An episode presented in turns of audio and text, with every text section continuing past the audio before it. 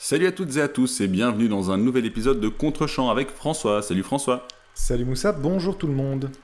Et aujourd'hui, on va vous parler de comédie romantique, générique.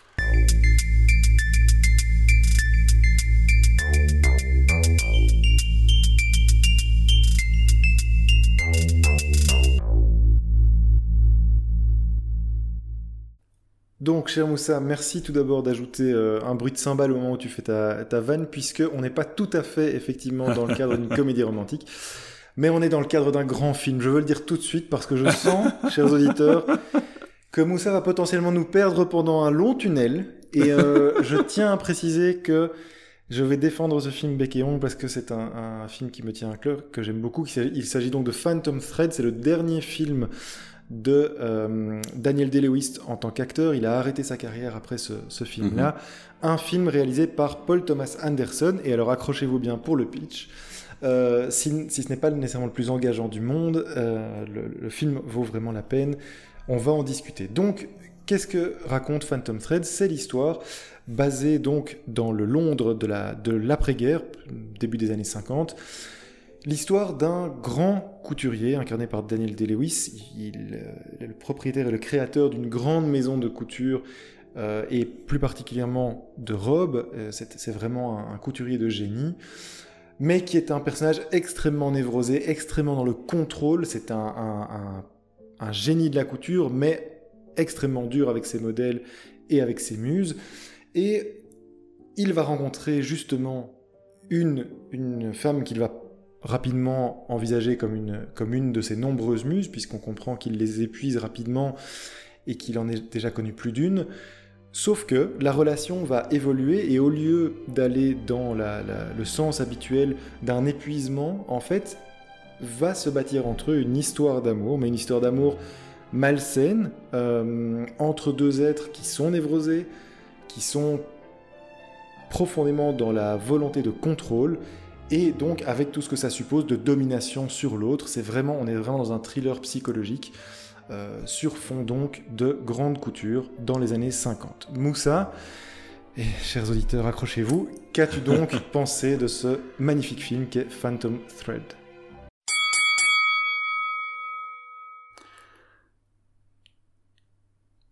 Grand silence. Alors, lance-toi. Je vais d'abord euh, commencer par le cinéma de, de, Paul Thomas Anderson en général, euh, dont je nie absolument pas les qualités. C'est un réalisateur qui est, euh, qui est brillant, vraiment. Et ça, je vais, je vais revenir dans quelques instants sur, sur les, qualités que je trouve au film, parce qu'il y en a, il n'y en a pas qu'un peu. Néanmoins, je n'aime pas ces films. Parce que j'ai tout d'abord beaucoup de mal à ressentir de l'empathie pour ces personnages qui sont souvent des personnages euh, toxiques. Mmh. Mmh. Euh, ici, le personnage de, de Reynolds euh, Woodcock, le personnage principal, comment dire Ne suscite aucune empathie chez toi. oui, d'une part, mais je veux dire, il, voilà, il ne contrevient pas à la règle. Et effectivement, j'ai vraiment aucune sympathie pour, pour ce personnage. Du coup, ça me bloque souvent. J'ai eu le cas aussi avec There Will Be Blood, Mmh. Euh, ce, sont des films intéressants. Je veux dire, qualitativement, je n'ai vraiment pas grand-chose à leur reprocher, mais le rapport que moi j'ai à ces films, lui, euh, malheureusement, n'est pas des plus positifs. Donc j'aimerais commencer par, par ça, puisque c'est là-dessus que, va reposer évidemment tout, euh, toute mon appréciation euh, du film. Néanmoins, comme je l'ai dit, c'est un réalisateur qui est euh, brillant. Donc, dès la scène d'introduction où l'on voit euh, Reynolds Woodcock euh, s'habiller avec une certaine minutie, ce qui nous donne déjà toute une série d'indications sur le type de personnage qu'il est, la manière dont c'est filmé, le type de musique utilisée, euh, le, le, grain aussi, euh, qui est utilisé souvent quand on a des films qui se situent euh, à une époque telle que les années 50 ici, mais ça peut être plus vieux aussi. Euh, surtout ces dernières années, en particulier dans les séries, on le voit davantage dans les séries, on a un filtre qui est absolument très net, euh, ce qui dénote un petit peu de l'ambiance et de l'époque euh, qu'est censé restituer euh, la série ou le film. Ici, on a presque l'impression de regarder un film qui a été réalisé il y a une, une quarantaine d'années, une cinquantaine d'années. Et ça, c'est brillant. Ça montre qu'il y a vraiment un travail minutieux, et je réutilise le même terme, de la part du réalisateur. Et je sais pas, hein, peut-être que je balance un pavé dans la mare, mais je me demande parfois si ces personnages ne sont pas aussi une, une projection de, Paul Thomas Anderson, parce qu'on sent le réalisateur qui est extrêmement minutieux, euh, qui veut absolument que son film soit tel qu'il l'a conçu, ce qui est un gage de qualité dans l'absolu. Hein. Euh, mais donc voilà, je, n'ai vraiment pas grand-chose à, à redire là-dessus. Je n'ai pas regardé qui était euh, costume designer, mais les costumes sont également magnifiques et contribuent à retranscrire de manière fidèle toute cette époque, de même que le set design de manière générale. Il n'y a pas grand-chose à reprocher au film d'un point de vue, euh, si je dois être intellectuellement honnête, euh, ce que je vais cesser d'être dans quelques instants, euh, et je comprends tout à fait pourquoi ce film te plaît. Et je pense ne pas me tromper en disant que Paul Thomas Anderson est un réalisateur que tu apprécies. en fait, pas particulièrement. J'ai pas vu beaucoup de ses films. J'ai vu There okay. Blood, autre film avec Daniel Day-Lewis qui est vraiment formidable, mais par exemple, j'ai pas vu Inherent Vice, Boogie Nights. Boogie Nights, c'est tout... Non, c'est tous des films que j'ai pas vus, effectivement. Ou de, de Master non plus?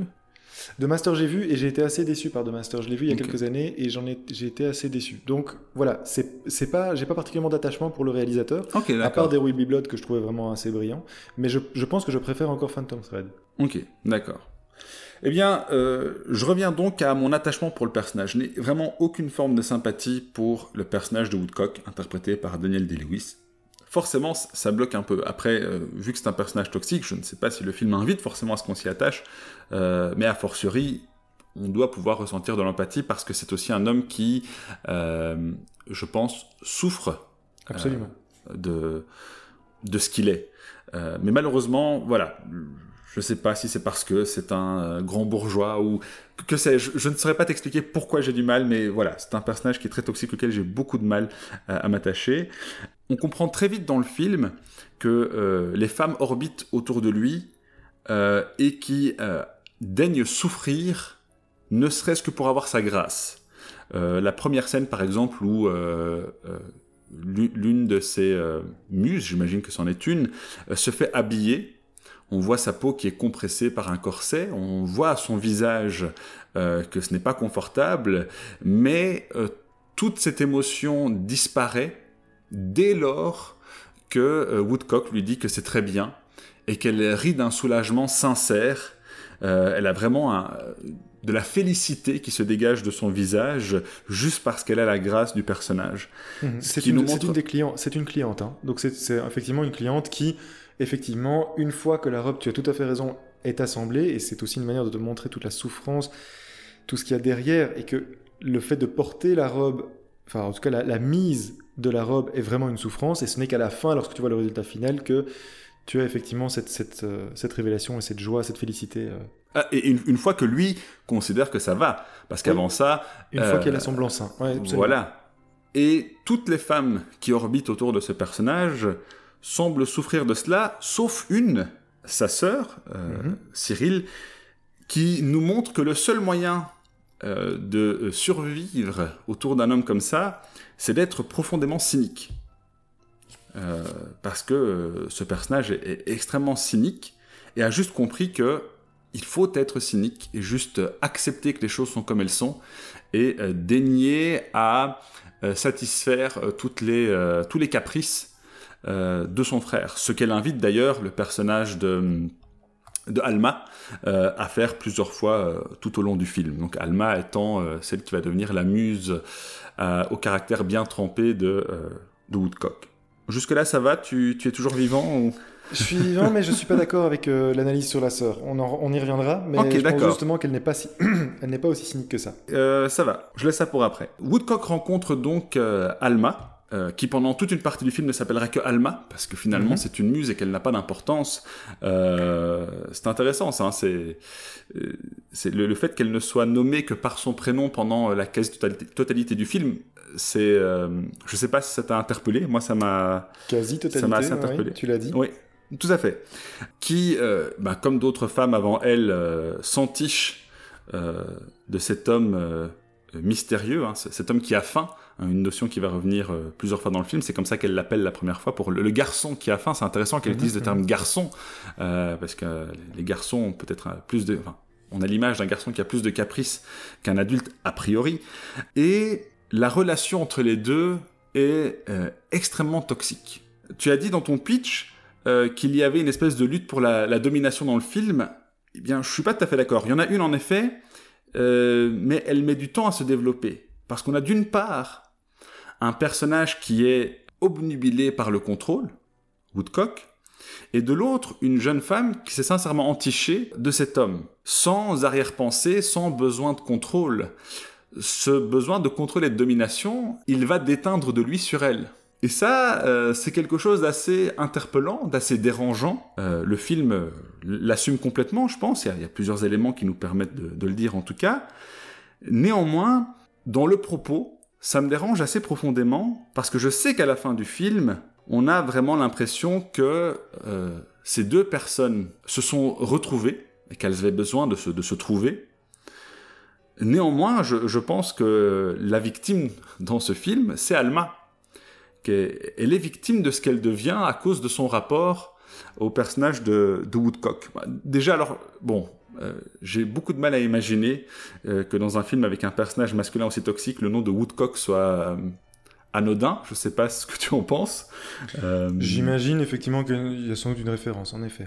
Enfin, je sais pas. Euh, peut-être après, il y a peut-être une référence qu'on maîtrise pas sur. Euh, ça fait peut-être référence aussi à une grande maison de couture ou à un grand couturier ou un grand artiste qu'on ne connaît pas. Donc, je m'engage pas trop là-dessus parce que honnêtement, comme c'est jamais appuyé dans le film ce côté-là, voilà, moi j'y vois peut-être plutôt une référence à une autre maison de couture dont je connaîtrais pas le nom. Donc c'est possible. Je, suis tout à fait euh, disposé à, l'accepter, mais c'est vrai que moi au début quand j'ai entendu le nom, je me suis dit est-ce que c'est une référence à, à, la domination masculine Je je sais pas. Hein. Je je l'exclus pas non plus, mais je suis tout à fait disposé à croire parce qu'en plus dans un film pareil, euh, ça me paraissait vraiment grossier, donc je suis tout à fait disposé à, accepter. Je l'espère même qu'il y a une autre référence. C'est intéressant, mais j'ai noté plein de passages euh, sur mon, mon, recto verso de notes qui montrent que cette relation, elle est euh, de, domination, elle a sens unique. C'est-à-dire que par exemple, à un moment donné, euh, la sœur de, Woodcock dit à Alma qu'elle a un corps parfait, ce qu'elle traduit par un corps qu'il aime. Donc s'il l'aime, c'est qu'il est parfait. Et c'est comme ça tout au long du film. C'est-à-dire que tout ce que Alma doit faire, c'est se calquer sur les caprices de Woodcock pour euh, avoir sa grâce, comme toutes les autres femmes euh, avant elle. Le petit twist, c'est qu'effectivement, elle n'accepte pas ça. Et ça, c'est très intéressant. Effectivement, elle ne l'accepte pas, et elle décide tout doucement, elle aussi, de dire, ben, puisque c'est comme ça, euh, je vais moi aussi utiliser les moyens que j'ai à ma disposition pour prendre le contrôle. Et ça, c'est effectivement très intéressant. J'ai pas envie d'en dire plus parce que c'est pas pas un film à, mystère, mais je n'ai pas envie de spoiler. Je pense vraiment que c'est un film euh, malgré euh, l'appréciation que j'en ai euh, qu'il faut voir. Et, donc je disais, ce, petit twist, il est effectivement très intéressant. Ce qui me dérange néanmoins, comme je l'ai déjà dit, c'est que le film nous donne presque l'impression que, au fond, ce sont deux personnes toxiques qui se sont trouvées, là où je pense vraiment qu'il y a un personnage toxique qui a rendu l'autre toxique je, me demande, euh, voilà, ce qu'essayait de dire avec ça euh, le réalisateur et le scénariste pour le coup, puisqu'il a également écrit le film. Donc voilà, euh, je vais pas en dire plus pour l'instant parce que je pense que tu, tu brûles d'impatience de, de, réagir. On va pouvoir en discuter davantage. Eh bien, écoute, vas-y, refroidis-toi. non, alors déjà, évacuons rapidement le, côté de la la réalisation, même si c'est effectivement une grande part euh, visiblement du travail de Paul Thomas Anderson, c'est que tu as dit que c'est quelqu'un qui est très minutieux, c'est quelqu'un qui est mhm. très réfléchi dans ses cadres et dans son, euh, dans son approche euh, visuelle. ce qui me plaît beaucoup d'abord dans la réalisation ici, c'est qu'elle vient pleinement appuyer la, la, très grande richesse thématique du film. C'est-à-dire que son... Je pense que toute son son approche extrêmement travaillée et minutieuse, pour reprendre ton terme, de la mise en scène s'accorde ici parfaitement avec les thématiques et notamment la thématique du contrôle. Euh, le personnage de, Woodcock, donc du, couturier, est effectivement dans une volonté de contrôle absolu. On te montre ça par l'image parce que tous ces mouvements, d'abord le personnage te le montre par son jeu, par ses mouvements extrêmement maîtrisés, extrêmement lents, etc. Mais aussi la manière dont il est encadré par l'image. Euh, c'est constamment, on est presque dans des tableaux systématiques, l'image est extrêmement, presque mathématique. Euh, le cadre est toujours travaillé, est toujours séparé euh, de manière, oui, presque, presque mathématique, visuellement.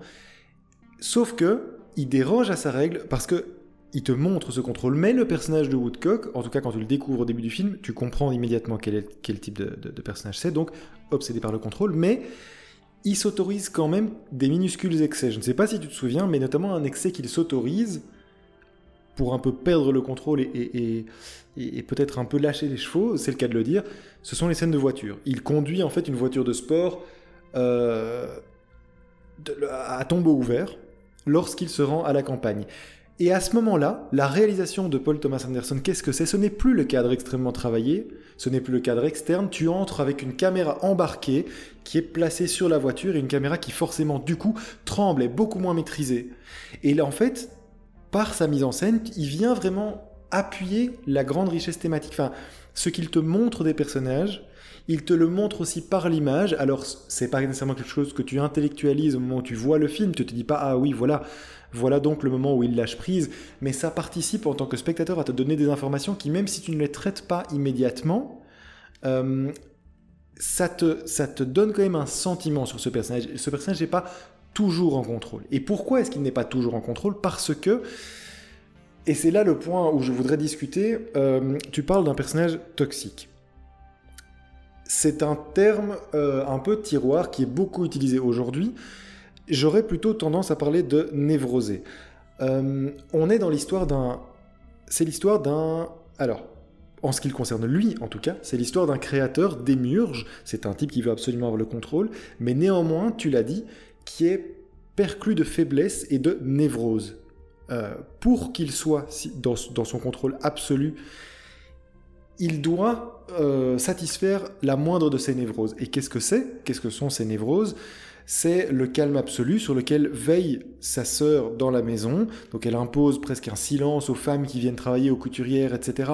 Et lorsqu'une de ses muses, euh, avec qui il daigne manger à table, par exemple, mâche un peu trop fort ou fait un peu trop de bruit, ou, euh, etc., la sœur est là pour veiller au grain parce que sinon il sort lui de son habitude, il devient agacé et donc il n'est plus en contrôle. Donc c'est quelqu'un qui est extrêmement nervosé. Alors certes, toxique dans ses relations aux autres, mais je parle d'abord, avant ses relations aux autres, du personnage lui-même. Il est névrosé, et donc ça, c'est, c'est vraiment ses obstacles internes, c'est qu'il souffre de névrose. Et une autre de ces névroses, c'est qu'il est persuadé d'être maudit. On a parlé des, images des femmes qui l'entourent, bien sûr les couturières de sa maison, bien sûr les muses, et euh, au premier rang desquelles Alma, qui va bientôt faire irruption dans sa vie, sa sœur, qui en fait organise la névrose autour de lui, et alors, bien sûr, le personnage féminin dont on n'a pas encore parlé, qui est sa mère, dont il vit, il, vit dans le souvenir de sa mère décédée, euh, auquel il fait systématiquement référence, parce que selon lui, c'est grâce à elle qu'il a pu développer son art, etc.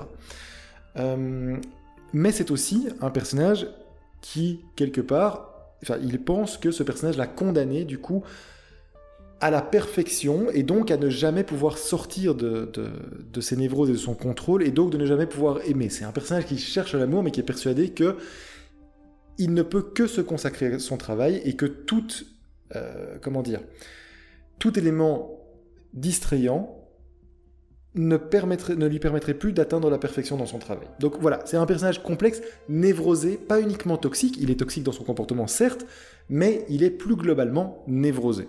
Je, me permets juste de réagir. Je suis tout à fait d'accord avec toi que le terme toxique est aujourd'hui un terme un peu galvaudé. Néanmoins, je l'utilise vraiment à, à escient ici. Euh, parce que toxique, ça veut dire quoi? Ça veut dire qu'il agit comme un poison. Euh, et le poison, d'ailleurs, est un, est, un, est un thème dans le film, euh, comme tu le sais.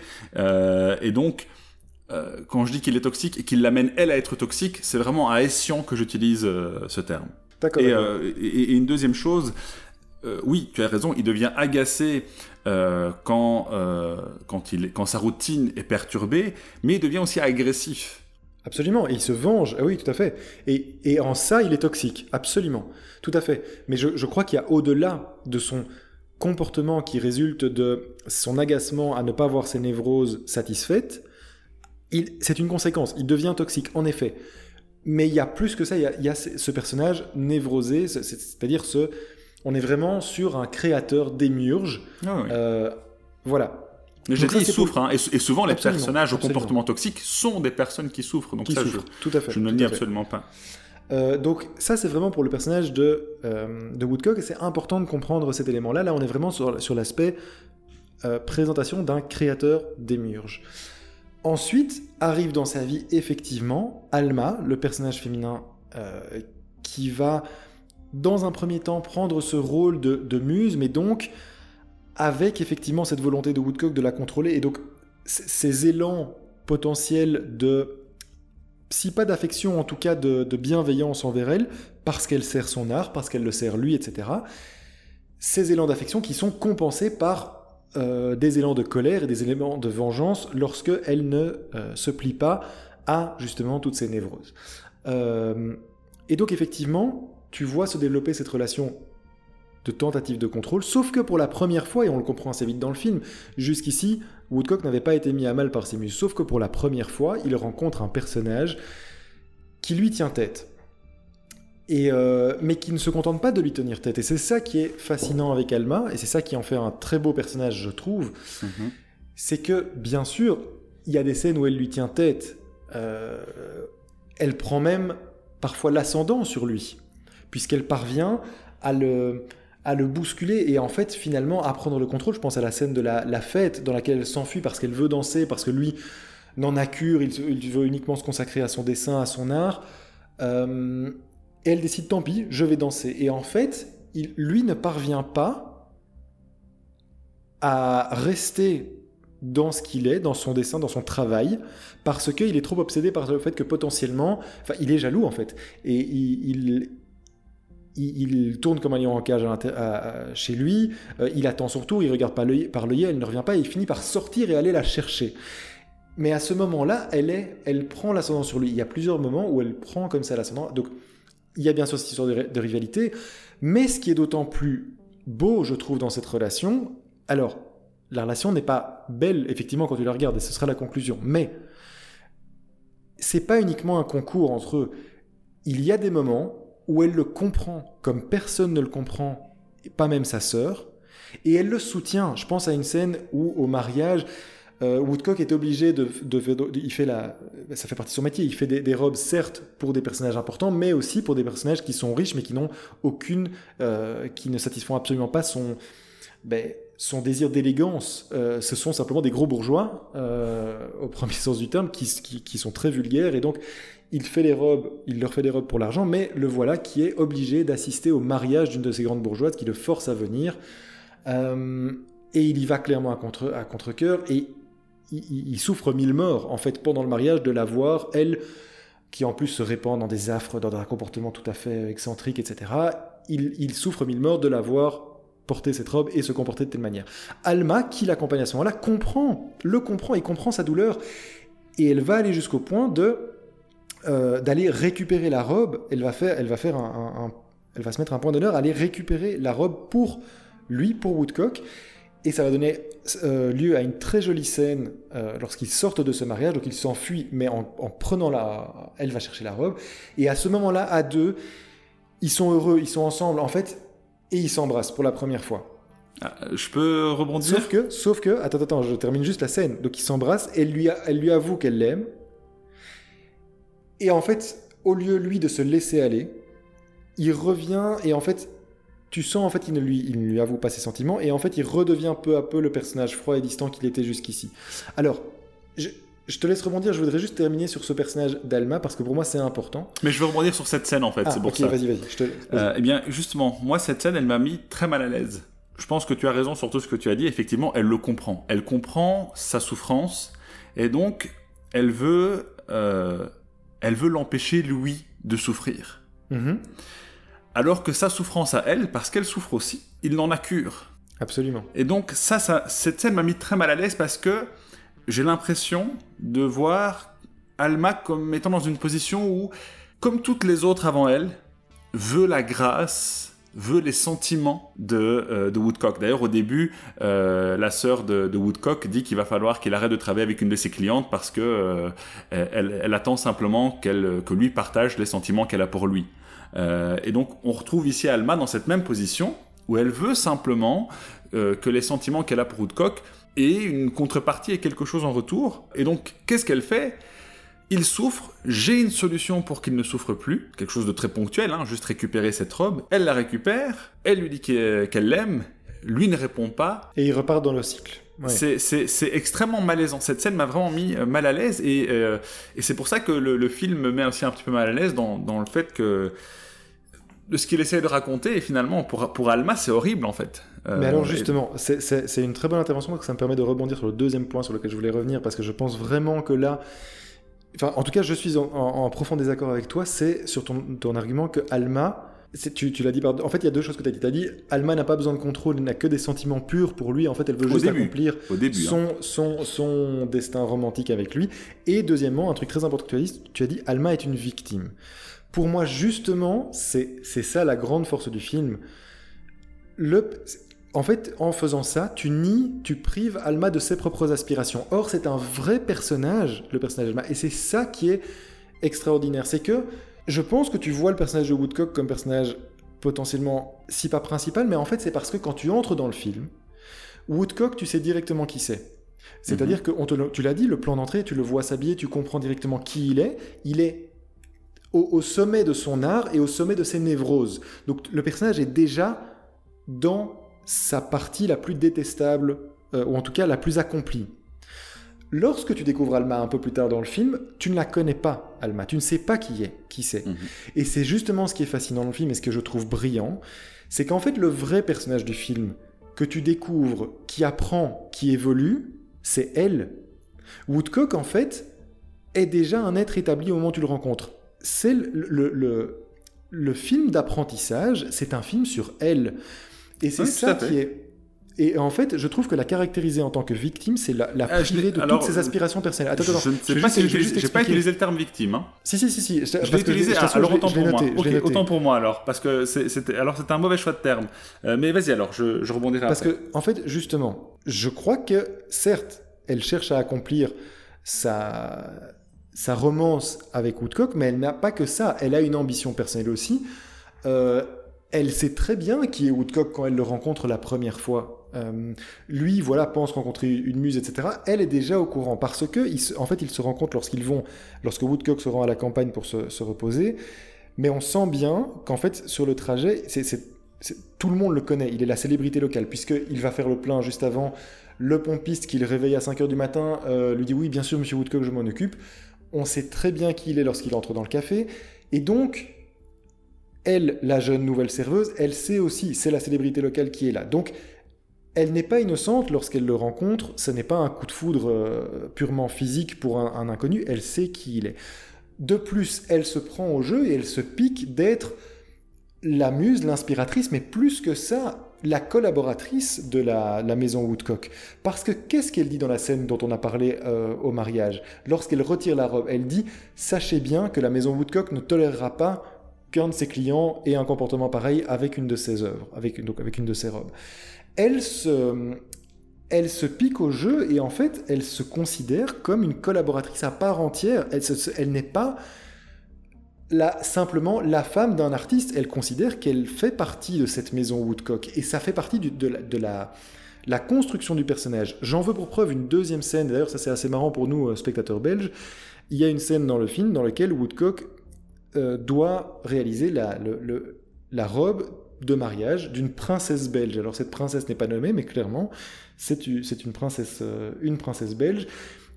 Et il y a une scène très intéressante lorsque la princesse est en train d'être prise, enfin on prend les mesures de la princesse dans un des, salons de la maison Woodcock, le créateur lui-même n'est pas là, mais Alma assiste à la scène, et en fait, elle veut intervenir, elle veut se faire connaître auprès de la princesse parce que elle est au départ dans cette scène euh, sur le même plan que les autres couturières, donc c'est-à-dire que les petites mains.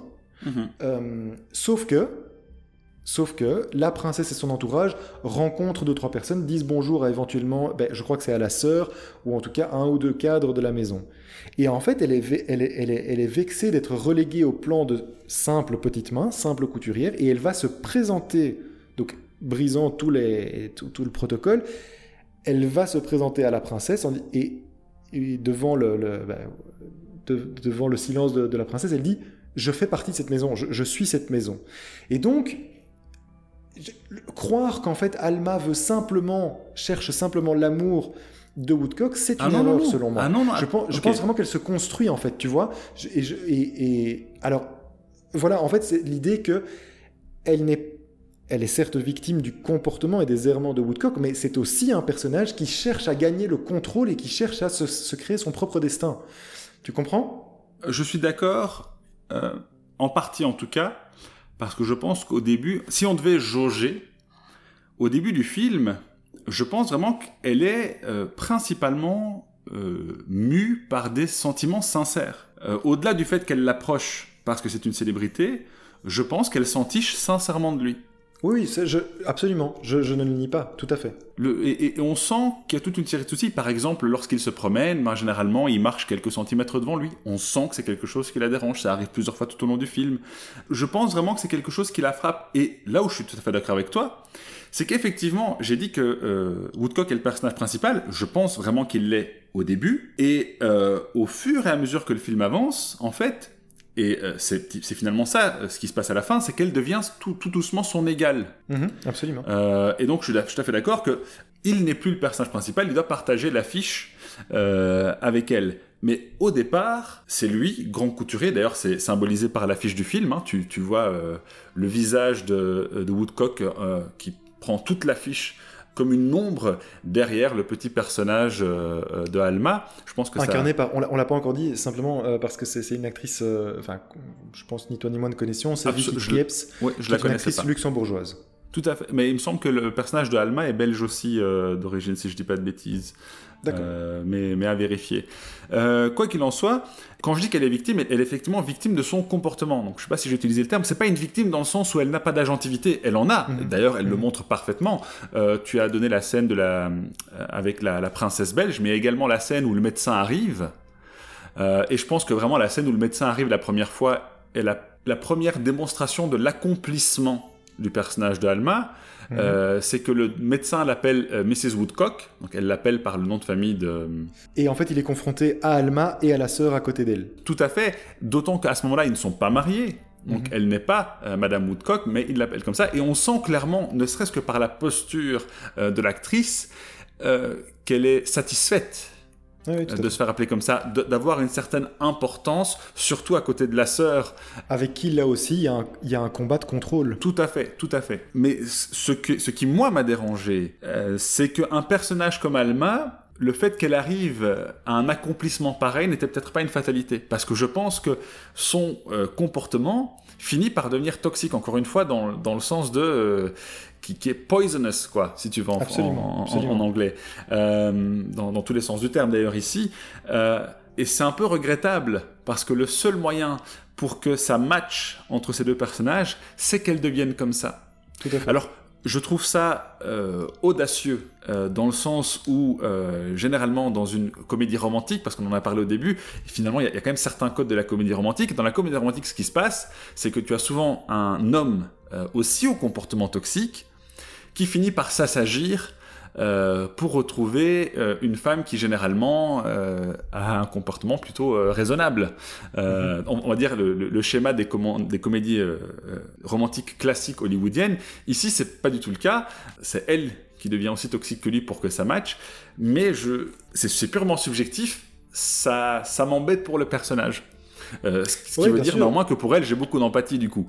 Tout à fait. Ah, mais ah, ça c'est intéressant parce que je- alors pour rebondir là-dessus, c'est effectivement, et c'est ça qui est très beau, c'est que c'est en fait une histoire d'amour, mais c'est une histoire d'amour entre deux névrosés et entre deux personnages qui ont des comportements toxiques l'un envers l'autre. En effet. Elle ne l'était pas Euh, au début. Et c'est ah, ça la principale Effectivement. différence. Ah oui, elle a dû elle le devenir pour que ça marche. Absolument. Et certains Elle- trouveront ça touchant. Je trouve ça regrettable. enfin, tragique Alors, oui, presque. Mais, mais, mais absolument. Alors, je, je, je ne trouve pas, je sais pas si c'est pour moi, mais je ne trouve pas ça particulièrement touchant. En revanche, je trouve que c'est une exploration de la psyché humaine que tu vois rarement au cinéma. C'est-à-dire que on est en fait sur une sorte de happy end, mais une, un, un happy- enfin, c'est un happy end totalement, totalement toxique et malsain.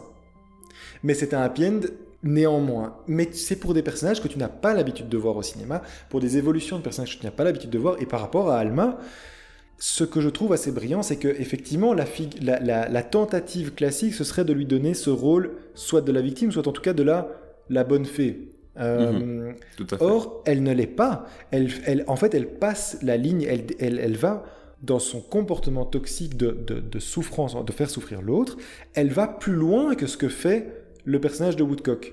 Elle fait quelque chose qui dépasse en toxicité ce que fait Woodcock.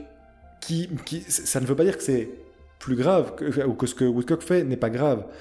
Mais il y a vraiment un moment où tu as une... En tout cas, moi, je l'ai vécu comme ça. Tu as une rupture avec le personnage d'Alma parce qu'elle elle, elle va vraiment... Elle dépasse une limite. Elle dépasse une ligne. Et elle ne le fait pas qu'une fois. Euh, donc voilà. Disons que je trouve que thématiquement, c'est vraiment un film très riche. Ça ne le rend pas particulièrement sympathique. Je je, je, je, là- là-dessus, je te rejoins. C'est pas des personnages que j'aime. En revanche, je trouve que cette exploration de la névrose et de la psyché humaine, je, la trouve vraiment très intéressante parce que rare au cinéma. Et je la trouve particulièrement bien maîtrisée et bien racontée. Là où c'est un film, c'est que euh, tu termines en fait ton film sur une sorte d'équilibre qui est très morbide, mais une sorte d'équilibre entre deux névrosés. Tu parviens, et c'est ça qui est très beau, pas pour les personnages, c'est très beau de voir finalement ces deux névrosés parvenir à une sorte d'équilibre, qui est malsain et tout ce que tu veux, mais voilà. Euh, c'est en tout cas un- un- quelque chose de très intéressant. C'est cette beauté que je ne vois pas. Et c'est vraiment là, je pense a c'est de, la- c'est de la beauté, c'est de la beauté froide sans être qui n'est pas touchante. Là, je te Ah non, non, j'ai bien compris. Hein, je, je- T'inquiète pas, je, je dis pas que tu cautionnes les relations euh, toxiques, euh, mais euh, Non, mais en, tout, mais en tout cas, voilà, cette exploration, je la trouve, euh, je la trouve assez fascinante. Euh, encore un ou deux éléments euh, avant, avant de conclure, parce que ça vaut la peine de le mentionner. Euh, la musique, elle est faite par Oui. euh, Johnny Greenwood, qui est le guitariste de Radiohead, euh, figure-toi. Donc, euh, ouais, oui, voilà, je trouve ça assez. euh, Et, j'avais été marqué par la musique pendant le film, j'ai été voir après, et, euh, et voilà, je me suis rendu compte que c'était finalement un gars assez jeune encore qui a fait cette. mais oui. Et Donc, ce groupe, la, ce la- groupe BO, c'est pas le type de BO que tu réécouteras pour revivre un Non. moment épique dans ta voiture, mais c'est c'est une musique qui se prête parfaitement, enfin qui qui comment dire, qui contribue à l'illusion de voir un film d'époque, quoi. Exactement. Et c'est d'autant plus. Elle vient aussi souligner la- la- les thématiques du film, c'est-à-dire Ouais, que c'est d'autant ouais. plus compliqué d'illustrer des travers psychologiques, sans Mhm. tomber dans le pathos absolu. Or, ici, on est vraiment toujours sur quelque chose d'assez subtil. Et euh, enfin voilà, le, score est vraiment assez réussi. Oui, et c'est donc, assez mélodramatique, hein, comme, euh, comme exactement. ambiance. Et alors, euh, on a parlé certes de la thématique du contrôle, mais il y a un personnage qu'on a laissé complètement sous silence. Je vais pas le développer ici parce qu'on en a déjà beaucoup parlé et je pense quand même que le, le film est orienté autour du personnage d'A- d'Alma et de Woodcock. Euh, néanmoins, le, le personnage de la sœur est, est vraiment assez, assez intéressant et je ne la- je, je crois pas, euh, au, au contraire de ce que tu dis, que elle est vicieuse ou sournoise. Euh, Cynique. J'ai dit ça. cynique. Attention, j'ai pas dit vicieuse Voilà, sur j'ai pardon, t'as raison. C'était cynique, je revenais pas sur le thème que tu avais dit. Euh, je pense qu'elle est beaucoup plus complexe que ça parce que il faut pas oublier que c'est aussi un personnage qui a tout sacrifié pour son frère et que et qu'il y a des moments où elle montre, elle, elle ne peut rien faire d'autre que montrer son ascendant sur lui par un comportement du coup qu'elle veut qu'elle veut extrêmement froid, mais elle a néanmoins quelques éclairs de- d'empathie envers le personnage d'Alma qui est pourtant sa concurrente. Euh, voilà, je trouve que c'est un personnage un peu plus complexe que simplement un personnage, un, un mauvais personnage cynique. Mais je, je, je, je n'en dis pas plus sur le personnage de la sœur. les- Voilà, les spectateurs euh, Je éventuels. dis pas que c'est un mauvais euh, personnage, attention. Je, tout à je- fait, je- non, non, je non, pense juste que le personnage est vraiment qu'elle a accepté que c'était comme ça et que voilà, Ouais. elle- elle- la réalité elle est crue, elle est moche, elle est comme ça, mais il faut faire avec. Voilà. ça Attention, ça, n'oublions pas qu'on est quand même dans une société aussi des- des- du début des années 50. Ah oui, c'est une société patriarcale, tout à fait. Encore plus, voilà, encore plus euh, euh, appesantie par des règles et des codes du patriarcat. Donc, il y a aussi une cohérence. euh, Ah oui, bien sûr, bien sûr. hist- historique par rapport à ça. Et alors un dernier élément que je voulais, je voulais souligner aussi, que je trouvais intéressant, c'est au sein, donc on a parlé de cette grande thématique de, de l'obsession du contrôle, etc. Mais il y a aussi en filigrane dans le film, pourquoi est-ce que c'est situé à cette époque? Parce que tu vois aussi, tu constates aussi, mais, mais vraiment euh, euh, très légèrement, l'émergence de la vulgarité au sein d'un monde extrêmement porté sur l'élégance. En fait, Woodcock est vraiment le dépositaire d'un art qui se veut avant tout élégant et qui, ne, qui méprise les effets de mode. Euh, or, il y a une scène dans le film où il perd une cliente qui en fait... Chic. Tu dis exactement. Pour l'émergence, parce que cette cliente a préféré euh, l'émergence, voilà, aller dans une maison qui privilégie l'émergence du chic. Et en fait, c'est l'irruption de la de la vulgarité dans un monde vraiment très euh, très élégant, mais qui, qui, arrive en bout de course, si tu veux. On a eu cette discussion par ailleurs. Euh, il y a des cycles. On a eu cette discussion sur le cinéma. Euh, tu as en fait en filigrane l'émergence d'un nouveau mouvement au sein d'un mouvement qui arrive au bout de, en bout de cycle. Le mouvement, enfin voilà, cette, élégance absolue, etc.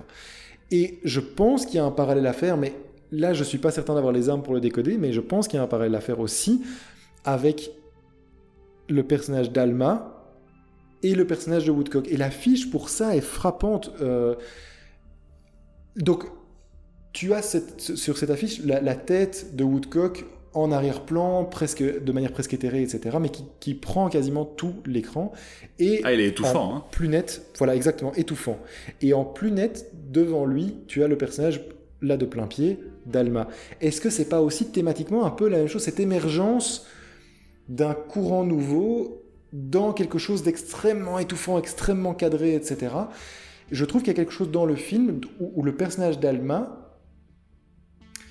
vient mettre à mal les codes que représente Woodcock et cette société ultra corsetée que représente Woodcock. Ah oui, bien sûr. Et, Elle remet en question un ordre établi. Hein. Exactement. Mais, mais étonnamment, ce genre, généralement, les deux genres ne coexistent jamais l'un finit toujours par renverser l'autre. Soit celui qui existait en place fait tout pour étouffer le, celui qui émerge, soit celui qui émerge parvient à renverser et, voilà. Ici, ce, que je trouve en fait très beau, c'est que tu parviens à la fin du film à un équilibre. Lui accepte de s'ouvrir à cette... Euh, j'ai pas envie de dire qu'Alma est l'image de la vulgarité, c'est pas ça, mais elle est l'image de quelque chose de nouveau, d'un vent neuf, par rapport à ce que lui a toujours connu. Et en acceptant en acceptant de s'ouvrir, il accepte, et ça a des, conséquences tragiques pour lui, hein, euh, on, est, bien d'accord, mhm. euh, puisqu'il est même, il, en est meurtri jusque dans sa chair, mais en acceptant de s'ouvrir même un tout petit peu, il parvient finalement à ce qu'il cherchait et à, et à cette communion de ces deux, de ces deux profils qui n'étaient supposés pas, qui n'étaient pas supposés accomplir leur romance. Alors, c'est totalement malsain, totalement toxique, tout ce que tu veux, mais néanmoins, je trouve qu'il y a une certaine beauté là-dedans. Je, comprends que tu n'y sois pas sensible, mais il y a vraiment quelque chose là, dans ces deux mouvements contraires qui pourtant finissent par se rencontrer, que je trouve assez beau. Ouais, je ne sais pas, je sais pas si je ferai le parallèle avec, euh, avec l'évolution du, mouvement euh, de, la couture ou de la mode, mais euh, c'est intéressant, mais ça m'a pas du tout traversé l'esprit en tout cas. Ok, bah écoute, peut-être que je surintellectualise. Bah, à la limite, dites-nous, dans les commentaires ce que, si, vous avez éventuellement vu ce parallèle-là aussi. Je ne sais plus qui disait ça, mais ce qui compte de toute façon, au-delà de ce que dit le film, c'est aussi, aussi l'interprétation qu'on en fait. Hein. Le, film, à partir du moment où il est sorti, nous appartient. Et donc, c'est toute réflexion est, intéressante à partir du moment où il suscite la discussion. C'est juste que moi, clairement, j'avais pas du tout pensé à ça par rapport à, à, Alma. Euh, parce que j'aurais même plutôt tendance à, à croire qu'elle est même, alors, autant elle vient perturber les, mœurs, autant je pense que par rapport à la couture, notamment avec la scène que tu as citée, lorsqu'elle part de la maison Woodcock, je pense pas forcément qu'elle qu'elle incarne également d'une certaine ah, manière. mais, exactement, parce qu'elle est le chic, elle est la, elle est la vulgarité. Euh, je, suis bien d'accord, elle n'a pas le talent et le génie de, Woodcock. Elle, et je pense que de temps en temps, elle se pique de l'avoir. Mais c'est le propre de, de l'émergence justement de la mode et du chic au sein d'un courant beaucoup plus classique et beaucoup plus corseté, tu comprends? Et c'est en ça je crois, je crois que c'est cohérent. Je pense que c'est cohérent. Mais voilà, en tout cas, euh, j'arrête de me perdre dans mes, dans mes divagations parce que peut-être que c'était un petit peu loin euh, cette fois-ci en termes d'interprétation. Euh, dernier point, saluons quand même euh, la performance de Daniel Day-Lewis, qui, voilà, qui a décidé d'arrêter euh, le cinéma après ce film-ci, mais aussi de Vicky Krieps, qui je, je trouve que pour une... Tu vas chercher une actrice qui n'est pas nécessairement confirmée en termes d'expérience dans le cinéma hollywoodien, en tout cas, mais une fille qui sort à peu près, enfin en tout cas qu'on ne connaissait pas, et qui tient la dragée haute à Daniel Day-Lewis, qui est un, acteur absolument formidable. je trouve que de toute façon, le trio Vicky Krieps, Daniel Day-Lewis et Leslie Manville, qui incarne la, sœur Cyril, enfin, il y, a un choix de casting absolument merveilleux. Là, il y a quelque chose qui se passe. Et voilà, c'est l'occasion de. On, va, je propose qu'on termine. oui, oui, bien sûr. Le, casting est, extraordinaire. Là-dessus, je n'ai absolument rien à dire. Eh bien, écoute, je pense que. Oui, vas-y. Non, non, non, j'allais conclure, j'allais conclure. Ah ben, Donc, je, pense que ça marque la, fin de notre 20e euh, épisode. On est déjà au 20e film, Moussa. Tu, tu rends compte je, rends compte, effectivement. je rends compte beaucoup parfois même. Euh, non, mais écoute, euh, voilà, merci encore pour cette discussion. J'ai l'intention de me venger, sache-le, euh, parce que ça a été dur à regarder comme film. Je te dis, je, malgré toutes les qualités, j'ai du mal vraiment avec les films de Paul Thomas Anderson. donc voilà, je me vengerai, sache-le. le prochain épisode, ce sera donc un. Eh bien, on va revenir sur notre, notre classement sauf que ce ne sera pas les, les 10 meilleurs films, mais les 20 meilleurs films. Enfin, les 20 meilleurs films, c'est-à-dire qu'on va, on va classer euh, par ordre des qualités euh, les 20 films qu'on a déjà regardés. ça va être intéressant. Bon, il n'y a pas de spoil pour les gens si je dis que les figures de l'ombre restera dernier C'est assez probable. C'est assez probable, mais on ne sait jamais. On ne sait jamais. J'ai assez eu peur avec, avec tes, tes, alertes sur Phantom Thread de me dire, oulala, si ça se non, Non, non, non, non. il ne sera pas dernier il sera pas loin. Enfin bref, euh, donc voilà, je, ah oui, donc on fait, ah oui, on fait un classement du mauvais goût en fait, ça va. Euh, je propose qu'on s'arrête là pour aujourd'hui euh, et on vous donne rendez-vous au prochain épisode, donc un épisode spécial classement des 20 films qu'on a regardés. On vous souhaite bon film et on vous dit à la semaine prochaine. Merci tout le monde, au revoir.